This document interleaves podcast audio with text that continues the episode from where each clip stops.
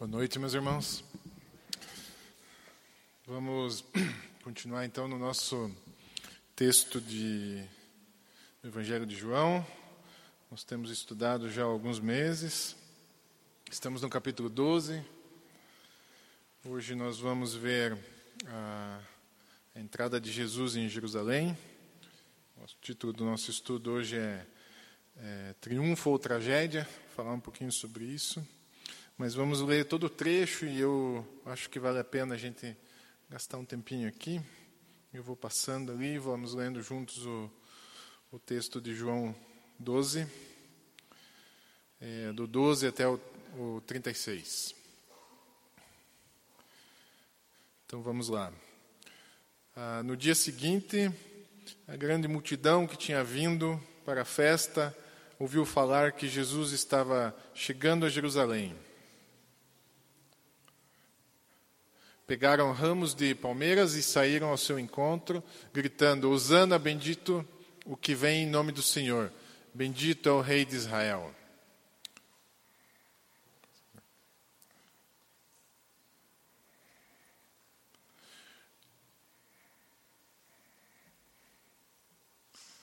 Jesus conseguiu um jumentinho e montou nele.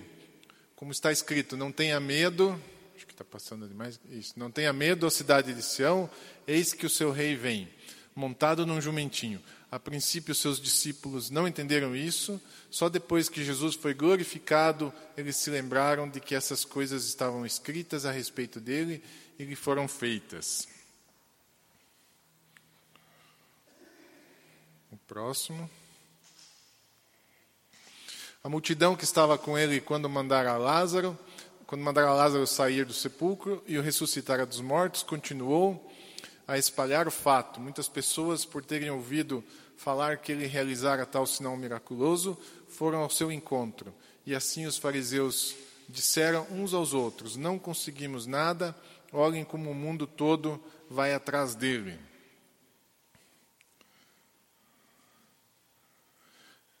Agora Jesus prediz sua morte. Então, entre os que tinham ido adorar a Deus na festa da Páscoa, estavam alguns gregos.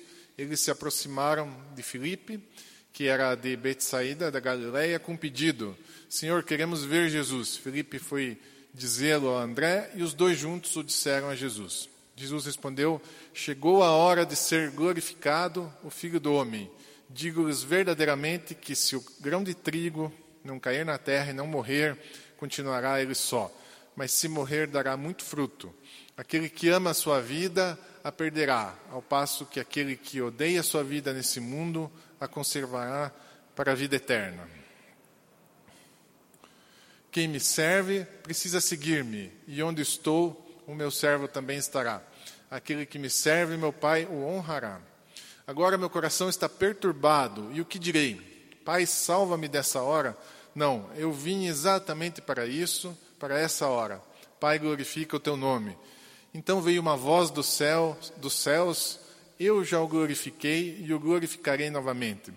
A multidão que ele estava e a ouviu disse que tinha trovejado. Outros disseram que um anjo lhe tinha falado. Jesus disse: Essa voz veio por causa de vocês e não por minha causa. Chegou a hora de ser julgado esse mundo. Agora será expulso o príncipe desse mundo. Mas eu, quando for levantado da terra, atrairei todos a mim. Ele disse isso para indicar o tipo de morte que haveria de sofrer.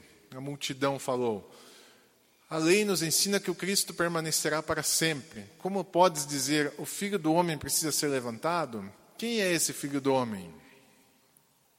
Disse-lhes então Jesus: Por mais um pouco de tempo, a luz estará entre vocês. Andem enquanto vocês têm a luz, para que as trevas não o surpreendam, pois aquele que anda nas trevas não sabe para onde está indo. Creiam na luz enquanto vocês a têm, para que se tornem filhos da luz. Terminando de falar, Jesus saiu e ocultou-se deles. Muito bem, então esse é o texto. Ah, nós entramos agora na última semana de Jesus e os evangelhos dedicam é, aí nos seus volumes um terço de todo de toda a sua extensão para contar essa história. Ah, diferentemente de nós, ah, às vezes na Páscoa a gente quer ir logo para o domingo para celebrar a ressurreição, a gente já quer celebrar a vitória. Ah, os evangelhos, e principalmente o evangelho de João, ele desacelera, começa a ir devagar, é, não se incomoda com todas as dificuldades da última semana, com, as, com a traição, com as aflições, com os tormentos, com o julgamento, ah, com os sofrimentos de Cristo e com a morte. Vai narrando, então, cada uma, um desses fatos lentamente. Né? João, é, Mateus, Marcos, Lucas e João, eles estão querendo nos dizer que ah, as histórias são importantes, sim, é verdade. As parábolas elas são é, reveladoras, né? Os milagres são sinais do poder de Deus. O ensinamento de Jesus ele é admirável, mas é a sua morte, é a sua morte e a sua, e a sua ressurreição que tem uh, que são essenciais para nós que somos cristãos. Então é por isso que se ele se demora aqui, né? Ele vai gastar um bom tempo uh, nessa última semana e na narrativa desses fatos porque eles são importantes. É como se eles dissessem para nós aí presta atenção que aqui que está o mais importante. Né? Parem e atenção. E nessa época da Páscoa, é, milhares de judeus eles vinham para Jerusalém, eles é, peregrinavam e estavam em Jerusalém para celebrar a, a festa da Páscoa. Né? Quando essas pessoas descobrem que Jesus estava, estava também chegando, ah, elas é, queriam vê-lo. Jesus, Jesus era uma, uma espécie de celebridade em relação a isso. Muita gente conhecia, sabia dos milagres que ele tinha feito e principalmente ah, dos milagres mais impressionantes. É, a ressurreição de Lázaro, nós vimos na semana retrasada, um pouquinho também na semana passada, um homem morto, né? É, e a ressurreição era uma coisa ah, chocante. E Jesus era visto então como símbolo é, de esperança para todo esse povo. Ah, o, quando você recebe esse, o, esse comunicado todos, todas as semanas, né, você sempre encontra ali um título do texto, e, e quem faz os títulos do texto é o Aldir. Né, ele que diz, ah, que define o título do texto. E para essa semana, ele colocou o título é, Triunfo ou Tragédia. Né? E ela é uma pergunta bem interessante porque resume talvez bem uh, o que seja esse texto. E eu não sei se vocês sabiam, eu, eu pelo menos não sabia, eu desconhecia. Uh, a palavra triunfo, ela vem do latim triunfus, que era uma cerimônia feita na época da Roma antiga. E na mesma época que Jesus viveu, ele ah, era uma cerimônia que servia para homenagear os generais romanos. É, era uma cerimônia que servia para exibir as glórias, para demonstrar as glórias e as vitórias dos, dos generais romanos. E nessa cerimônia, ah, o general homenageado, ele entrava em Roma de forma triunfal. Se puder passar o próximo, por favor. E era uma espécie de procissão.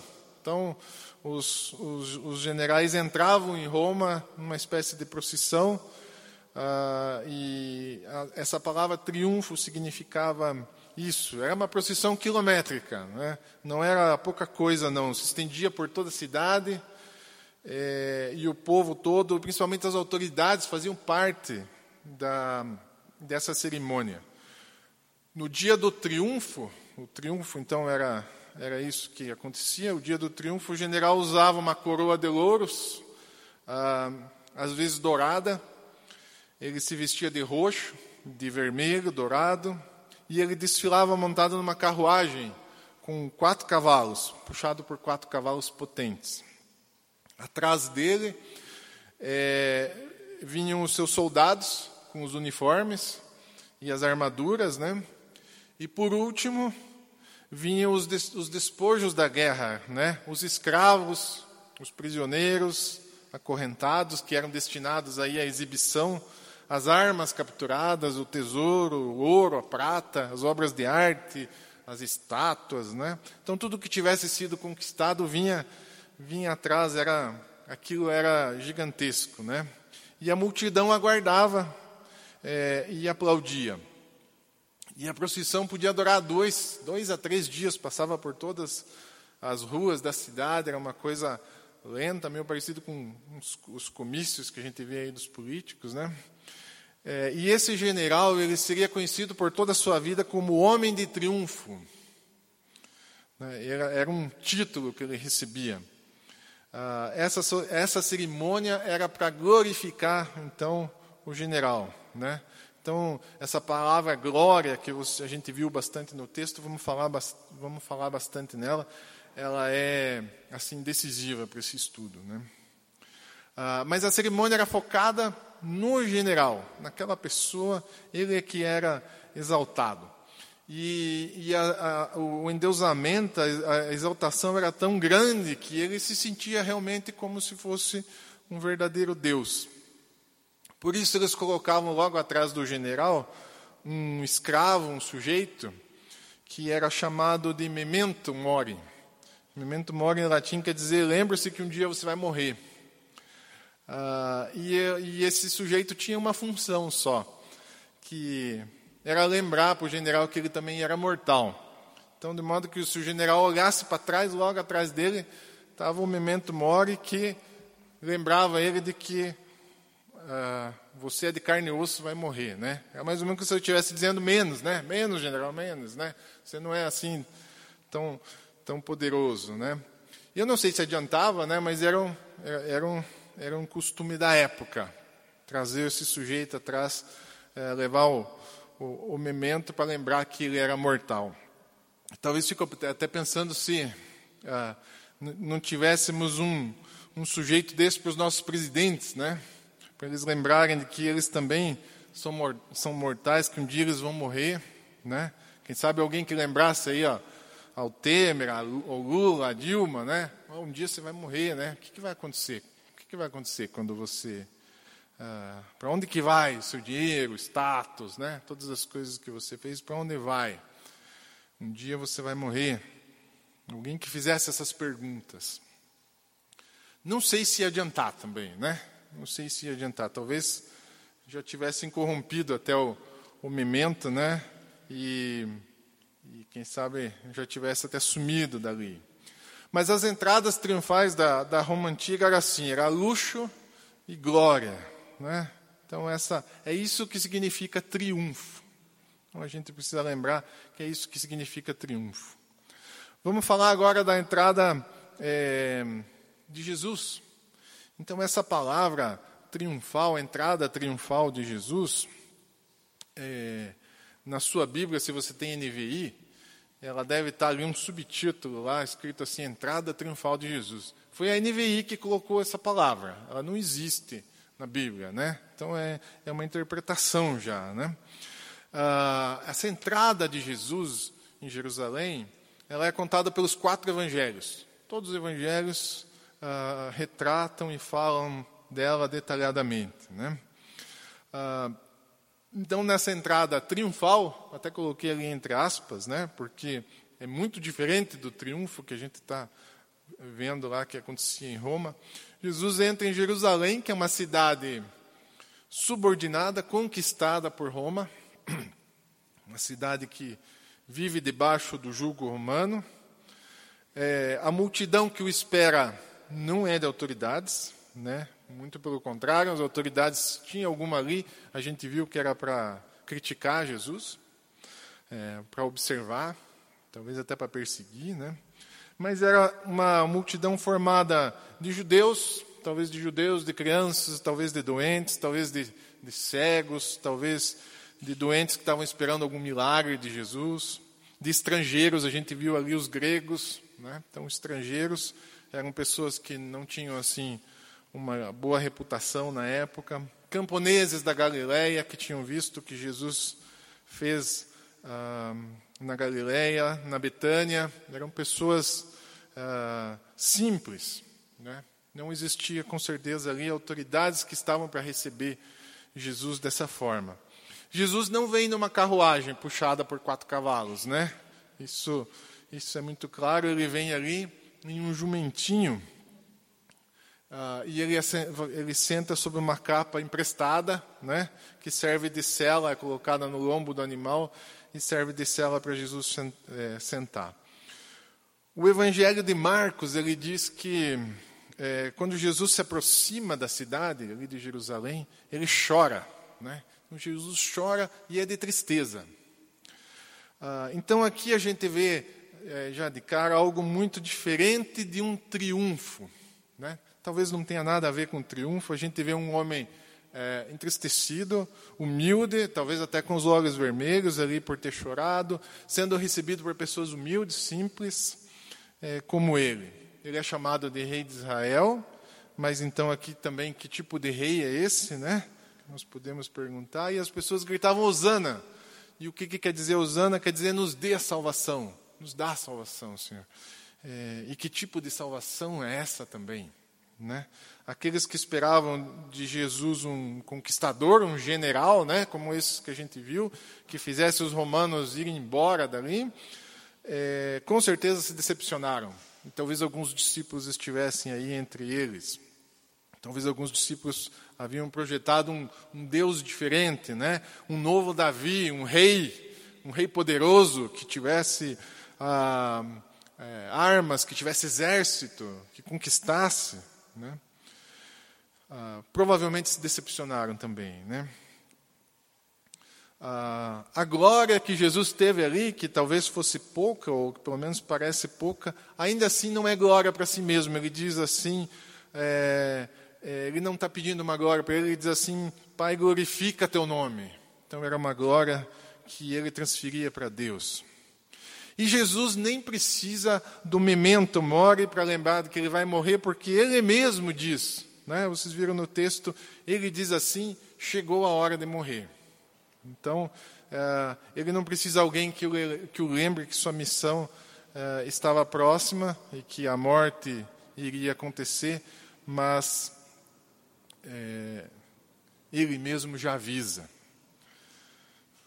Passa o próximo, por favor. Então, desde o, desde o início do ministério de Jesus, ele sempre vem afirmando que a sua hora ainda não havia chegado. Vocês devem lembrar isso nos vários textos que a gente leu. Desde o primeiro milagre, ele diz para sua mãe: Minha hora ainda não chegou. Né? Depois, com a samaritana, ele fala assim: A hora está próxima, mas ainda não havia chegado. Quando tentaram prendê-lo, por duas vezes ele se desvencilhou e saiu porque a sua hora não havia chegado. Por várias vezes ele, ele vai avisando que está chegando a hora, mas, mas que ainda não chegou. Mas agora ele diz com certeza. Né? A afirmação de Jesus é a primeira vez que ele fala com toda certeza: a hora chegou, é agora. Então é esse o momento, é o momento aguardado de todo o seu ministério, é esse, esse é o momento. É aqui é, em que Jesus diz: agora é minha hora. Então, não há do que a gente falar aí de traição de Judas, da armação dos fariseus, ah, do julgamento equivocado de Pilatos e Herodes, né? de, de um povo que vai escolher Barrabás em vez dele, de um povo que vai bradar, crucifica. Não vamos, não vamos nos perder dos fatos de que Jesus diz: essa é a minha hora e essa é a escolha dele. Ele escolheu os fatos, eles apenas vão confirmar a escolha de Jesus. Ah, e tudo isso não é um acidente de percurso, mas é uma escolha que ele fez.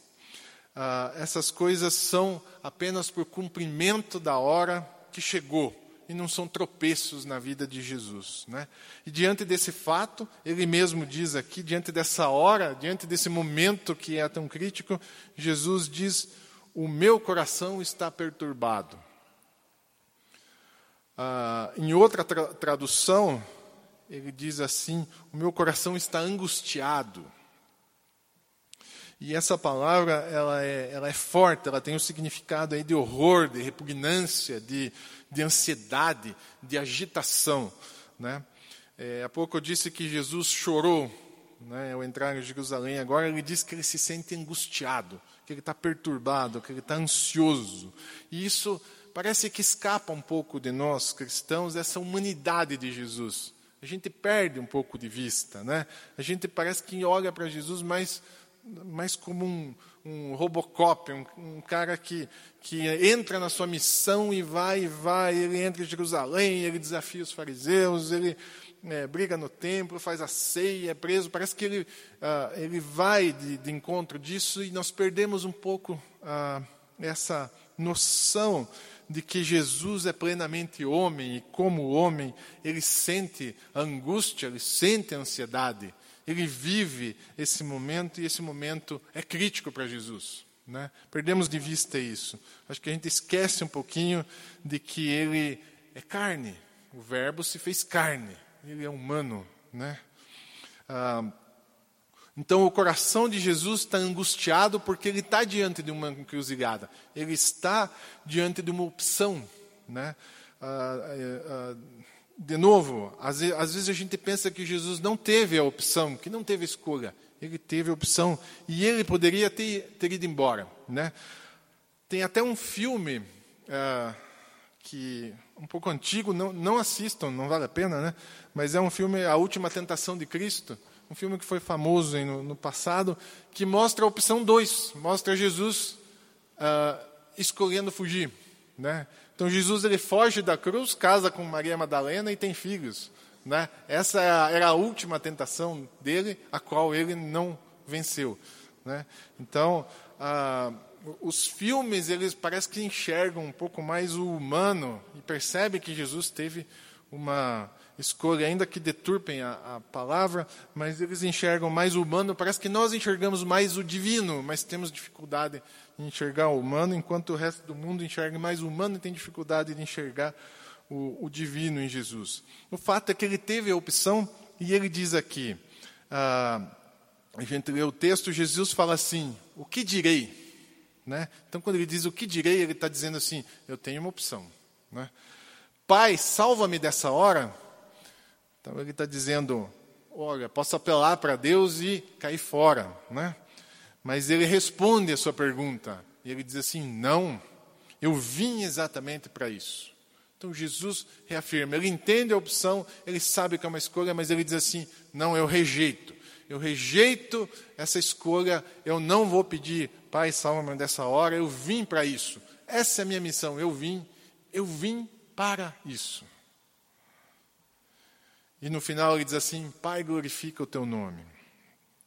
Então a sua escolha é pela vontade de Deus e é em nosso benefício, graças a Deus. Né? É para isso que ele veio e é isso que ele escolheu.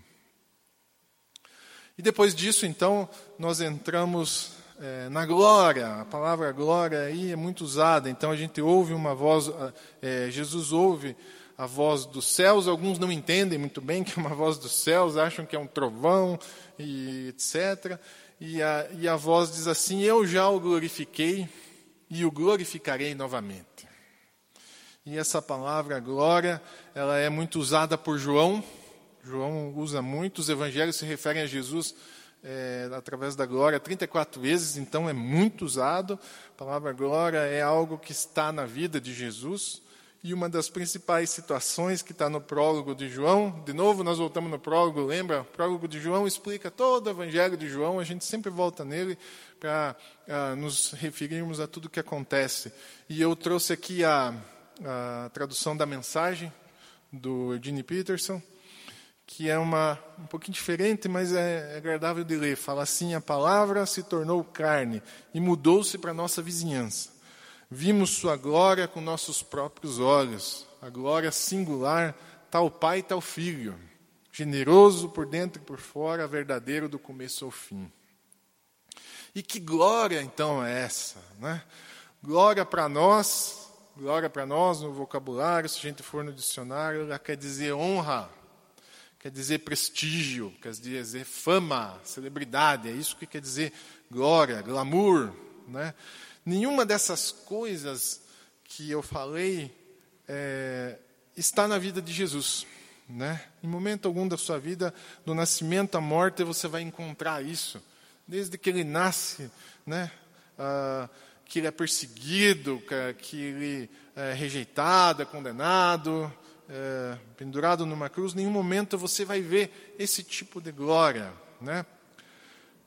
Ah, mesmo quando Jesus é algum tipo de, ele se torna uma espécie de celebridade, ele foge disso. Ele foge o tempo todo dessa, de, dessa vontade que o povo tem de, de criar celebridades, né? E por isso quando ele diz assim, ó, chegou a hora do Filho do Homem ser glorificado, nós estamos diante de uma palavra que é oposta ao seu significado. Então, ah, quando Jesus se refere à sua glorificação, ele está falando a ser pendurado na cruz. Então, nós podemos chamar isso de mistério. Né? É um mistério, é um paradoxo do reino de Deus, quando você tem uma palavra e você tem uma realidade completamente diferente do significado da palavra. E o reino de Deus ele está ele tá cheio desse tipo de paradoxo. Né? Se a gente for lembrar aqui, a gente vai ver, quando você olha o, o Sermão do Monte, você vai ver, se pudesse resumir o Sermão do Monte, você vai ver que felizes são os infelizes. Né? É isso que o Sermão do Monte quer dizer. Os últimos serão os primeiros. Né? Quem se humilhar será exaltado, quem se exaltar será humilhado. E aqui no nosso texto, Jesus diz assim: aquele que ama a sua vida a perderá, ao passo que aquele que odeia a sua vida nesse mundo a conservará para a vida eterna. Então aqui está um paradoxo porque a gente fala de ganha quem perde e perde quem ganha. São, ah, são coisas que racionalmente não fazem sentido, mas fazem sentido como um mistério do reino de Deus. A glória de Jesus é uma glória diferente da glória do mundo, bem diferente, é oposta, né? Então a gente tem que ajustar nosso dicionário. Nosso dicionário no reino de Deus precisa ser reescrito, porque ele tem outras, outros significados. Né? E nós nos confundimos, né? Nós nos confundimos como igreja, seguidamente, como povo, como, como povo cristão. Nós nos atrapalhamos um pouco com essa glória do mundo e a glória do reino de Deus. É, por conta da Casa Redentora, eu, eu acabo sendo tendo sempre que visitar várias, várias igrejas, né? Uh, uma das que eu fui, várias de, de evangélica são assim. Uh, os pastores e os diáconos se vestem de forma diferente, normalmente de terno e gravata, né? Uh, mas numa, numa das que eu fui era um dia de ceia e eles recebiam a ceia antes de todo mundo. Então, primeiro recebia a ceia os pastores e os diáconos do pastor, né? depois o resto do povo. E eles tinham cadeiras assim preferenciais, aquelas cadeiras que a gente que coloca aqui atrás, né? Então eles escutam e veem o culto de forma é, diferente. Então isso se chama honra, né? É mas não é a tradição cristã, né? É isso que gostaria de questionar um pouco, porque a tradição cristã não é de, de desse tipo de honra. Ah, eu entro num prédio tem um prédio que não vou citar o nome aqui, mas é um prédio ah, importante na cidade, e logo na entrada tem uma estátua do seu fundador, que é cristão, e embaixo tem um versículo de Romanos, onde Paulo diz assim: honra quem honra. Né? Mas lá Paulo está dizendo, viu, se as pessoas pedirem honra, deem honra, se ela pedir imposto, dê imposto. Ela está falando para a gente se referir aos outros, no sentido, se eles pedirem, a gente dá. Ah, é esse, às vezes, o sentido que a gente acha que precisamos honrar as pessoas, fazendo uma estátua dela, dizendo, oh, essa pessoa construiu o prédio, né? Os crentes, às vezes, é, a gente tem essa exclamação do, oh, glória, né? Oh, glória. É comum nas igrejas, mas que glória é essa quando as pessoas falam, oh, glória? A gente normalmente se fala, fala dessa glória quando é bênção, né? Grana, recebeu, recebeu alguma coisa, uma cura. e nós temos que dizer, oh glória, no sentido também de que a glória de Jesus é uma glória em que ele enfrenta a morte. Então, quando a gente passa por dificuldade, também é glória de Deus, porque nós enfrentamos a dificuldade em nome dele.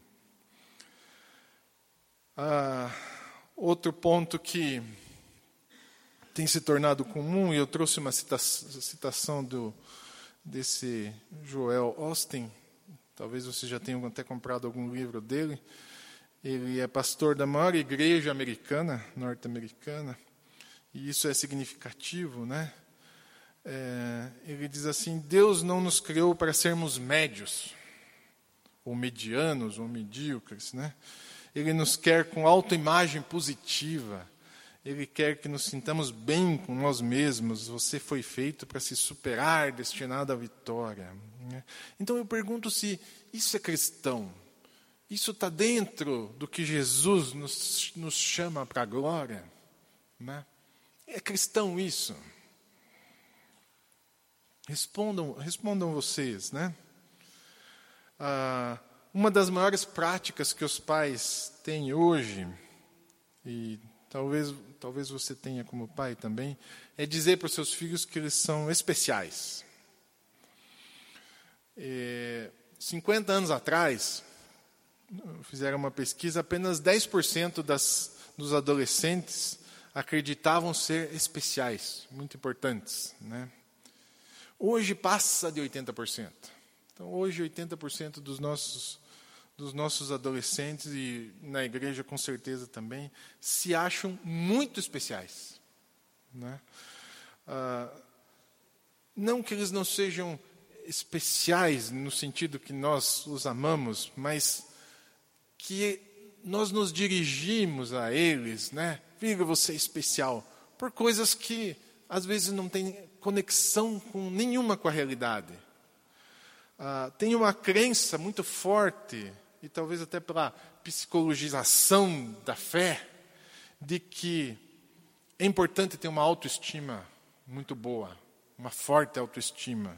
Né? Isso é mentira, é falso, é falso. Ah, um exemplo até pode parecer bobo, mas ah, as empresas têm ido para esse lado e a Força Aérea Americana ela começou a evitar criticar os seus pilotos pelos erros que eles cometiam e só elogiava os acertos. E passou um tempo, eles perceberam de que os pilotos cada vez estavam ficando piores.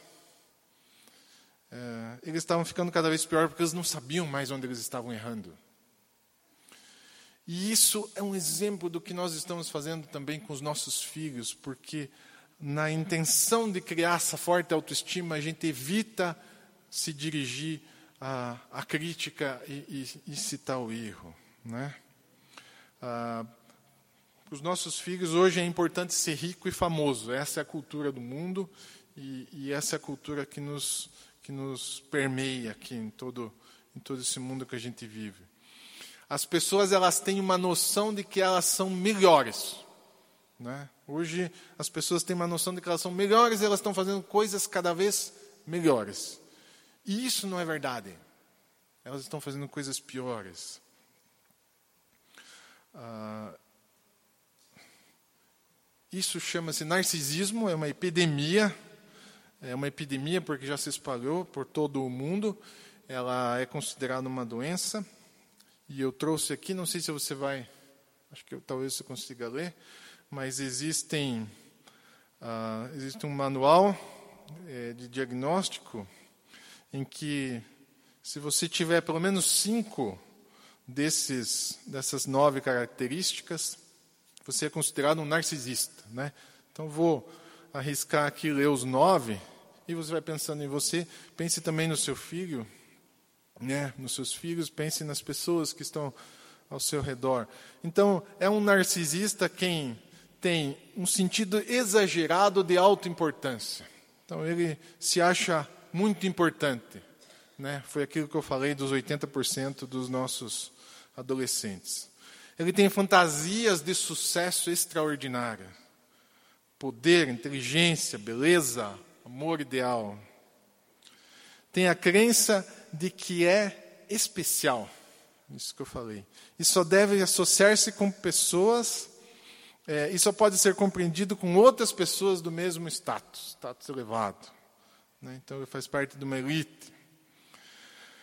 É, procura excessiva pela admiração dos outros. Né? Aqui a gente pode lembrar logo das, das redes sociais.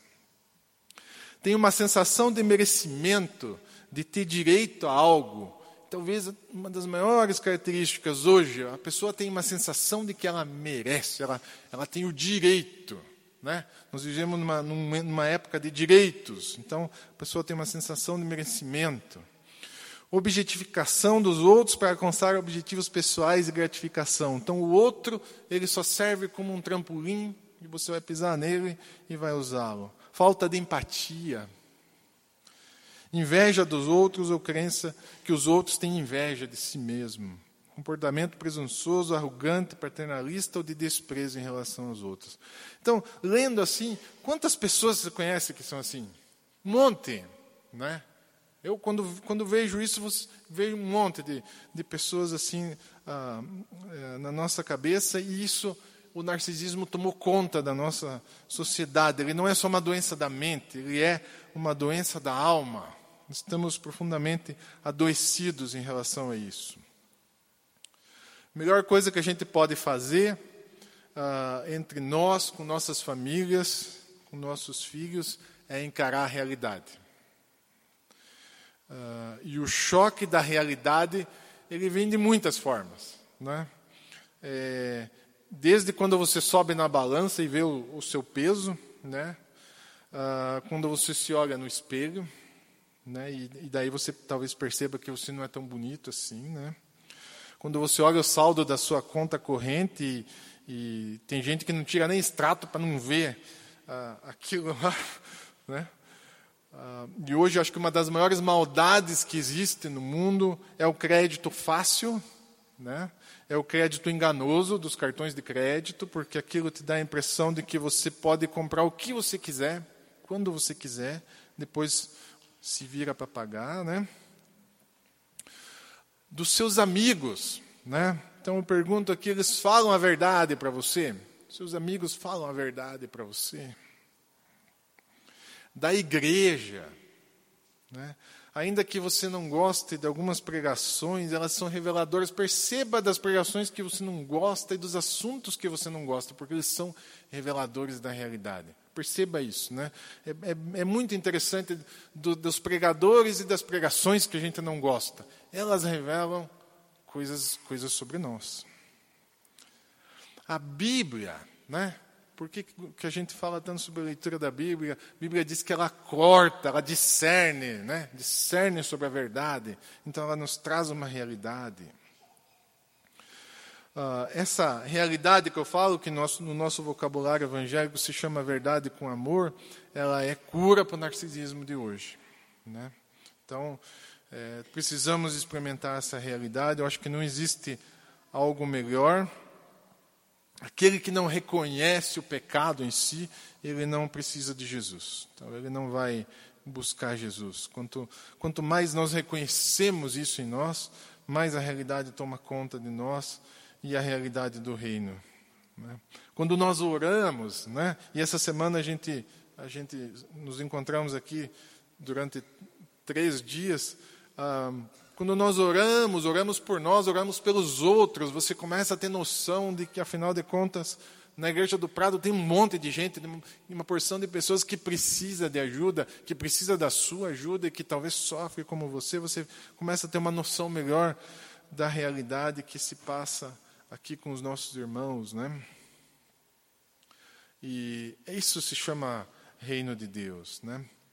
Ah, as palavras de Jesus, e já vou terminando aqui, as palavras de Jesus que mais causaram impacto quando estava lendo esse texto, se puder passar o próximo, por favor, diz assim: Aquele que ama a sua vida perderá, ao passo que aquele que odeia a sua vida nesse mundo a conservará para a vida eterna. Quem me serve precisa seguir-me, e onde estou, o meu servo também estará. Aquele que me serve, meu Pai honrará. Então aqui aparece a palavra honra, né? Ah, mas o que mais me chama atenção ainda é, é Jesus dizer assim que aquele que me serve, que o meu servo, ele precisa me seguir e onde eu estou, o meu servo também estará. Então são palavras difíceis. É difícil ler isso. Eu não consigo entender que a gente leia e, nos, e não se sinta incomodado. É difícil ler porque Jesus está em muitos lugares, sabe? Ele está lá entre os pobres, ele está entre os necessitados, necessitados entre os doentes. Ah, e ele está na cruz também. ele morre, né? ele enfrenta inimigos, ele enfrenta a morte. Então é difícil, é difícil ler isso. Né? Não sei se você sente uh, essa dificuldade também, mas isso é desafiador para a nossa vida, né? desafiador. Uh, a morte é o princípio da nossa conversão. Não estou falando só que a gente vai morrer fisicamente, mas a morte é onde começa a nossa conversão. Eu nego, eu nego a mim mesmo. O Laudir, uh, acho que há dois domingos, falou, eu, eu compartilhei no grupo do WhatsApp aqui do, do, dos homens que uh, mês passado fiz 30 anos de conversão. 30 anos me converti, eu era um, um moleque de 17 anos quando aceitei Jesus. E uh, o princípio da conversão é poder dizer não para aquilo que você é, para esse narcisismo, para esse egoísmo, para essa natureza humana, para essa carne. O princípio da conversão é decretar essa morte. Né? Ah, e por mais negativo que pareça ser, né, eu lembro de, da, da minha conversão, eu lembro de que durante semanas, né, eu era um moleque, durante semanas eu, eu senti um, uma paz, uma paz interior que não tem explicação. A gente não consegue explicar. Não é algo que você inventou, mas a morte permite essa honra que o Pai nos dá, que é habitar dentro de nós. E isso, uh, e, e isso faz toda a diferença na nossa vida.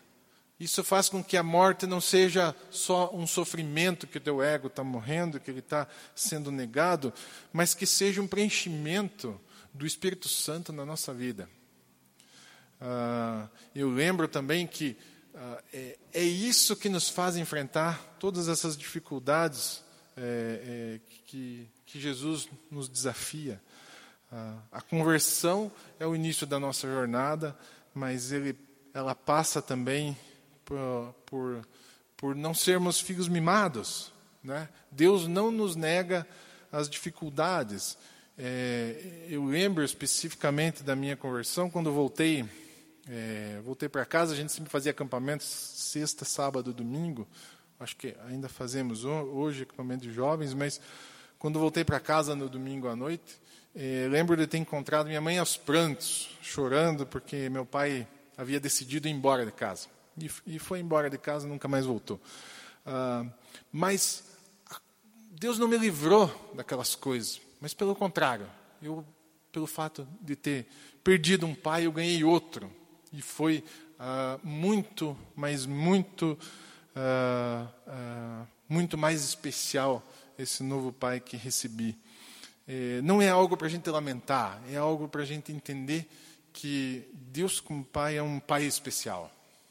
É, essa, essa paixão, esse amor que Jesus tem por glorificar o Pai e o fato do Pai também glorificar Ele, não o livrar de nenhuma dessas dificuldades que Jesus enfrentou, é, incluindo a morte, nos dá certeza de que nós somos cuidados, né? mesmo quando a gente tenha que enfrentar a, a realidade da vida, não as mentiras, né? porque isso Uh, o mundo está cheio dessas mentiras e dessa ilusão, mas a realidade da vida que não é simples, é complexa, é dura, é difícil, é, ela é enfrentada com, com muita sobriedade, com esse, com esse preenchimento do Espírito Santo. Né? Então, meus irmãos, eu os animo a, a gente andar nesse caminho, é, eu os animo a conhecer esse Cristo, se você ainda não conhece. Uh, e não desistir dele, não desistir dessa caminhada. Ela é uma caminhada de, de uma vida toda. Tá bem? Vamos orar? Pai querido, eu te agradeço pela, pelo sacrifício de Jesus, que é uh, total, pleno e suficiente para que a gente tivesse recebido essa vida. Eu te agradeço pela minha caminhada de 30 anos contigo, Pai. Através de Jesus, é o que faz diferença em minha vida para enfrentar todas as dificuldades, Senhor. Ah, mas te agradeço, Senhor, e te peço também que nos anime a continuar andando firmes nos ajuda a ter clareza sobre a realidade do mundo, não nos deixa cair nessas tentações que são tão grandes, nos ajude a, a ensinarmos nossos filhos a verdadeira, o verdadeiro cristianismo, a verdadeira realidade desse mundo, Senhor. Não nos deixe cair nessas ilusões que estão presentes até mesmo na tua igreja, Pai. Nos anima com isso. Te peço, Senhor, em nome de Jesus, Pai. Amém.